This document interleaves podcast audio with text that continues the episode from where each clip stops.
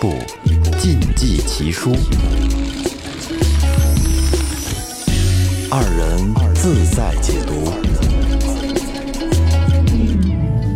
过了几天，这个于氏啊叫来了媒人，买了两个使女，一个叫白玉莲，一个叫潘金莲。哎都是莲字辈儿的，太逗了。哎说到潘金莲呀，咱们这部书的女一号就出来了。嗯奴家一时被封失守，误中官人，请官人休怪。呃，不妨不妨，呃娘子请方便，娘子请方便。然后他们两个的这一幕啊，正好被旁边儿啊隔壁的卖茶的王婆看见了。全看到眼睛里哎了，，然后王婆笑着说：“谁家的大官人打这屋檐下过呀？嘿，打的还挺准。”其实这大户他有点这个脏心眼子，嗯，他就想着什么呢？给金莲儿啊嫁得近点儿，到时候可以方便跟金莲儿玩耍一下。哦，是这个意思。啊对，他有别的心思。哦他并不是说真想就把金莲儿给嫁走。我说怎么又给嫁妆又这白搭人呢？这个这是一招缓兵之计。金莲儿呢，让莹儿把前门给上了门栓，这家伙后门也给关了。嗯，哎，这叫关起门来要搞事情。太搞事情了，对，我听别人说，叔叔在县里边还养了个唱曲儿的，有这回事儿吗？嫂嫂休听别人胡说，我五二从来不是那种人。我不信，只怕叔叔口是心非。嫂嫂，你要是不信，问我哥哥就是了。哎呀，你别跟我提他，他懂什么呀？你若有心，就吃了我这半杯残酒。我操，这个这有点太硬了，这个行，了，已经这挑逗的已经到极限到了，头也就了就这样了。对对对，嗯武松啊，劈手夺过来这一杯酒，泼在地，然后就说：“嫂嫂，不要这么不知廉耻。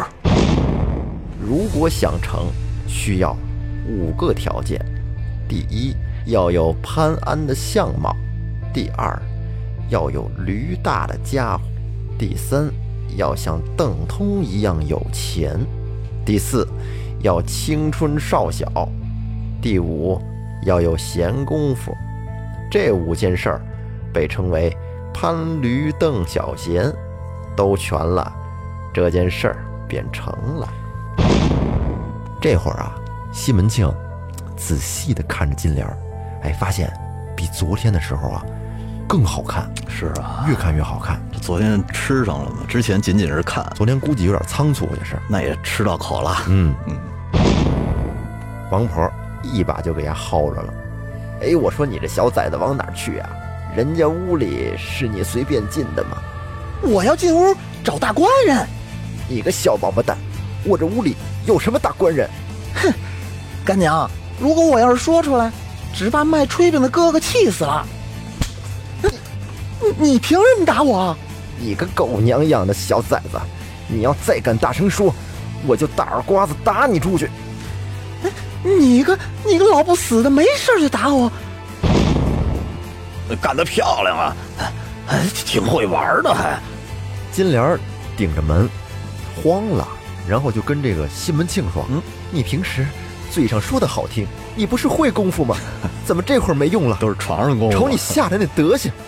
金莲儿这几句话，嗯我操，给他妈西门庆点醒提了了个。醒儿，不是我没本事，我这不是一时间没想到吗？我这然后西门庆上前打开门，对着门口的武大喊了一声。你给我起来！金莲儿把那碗顺势这么一推，好家伙，这一碗药全给呀灌下去了。大嫂，呃这这这这要吃下去，肚子倒疼起来了，苦啊，苦啊！复古宇航员致敬经典，大话《金瓶梅》。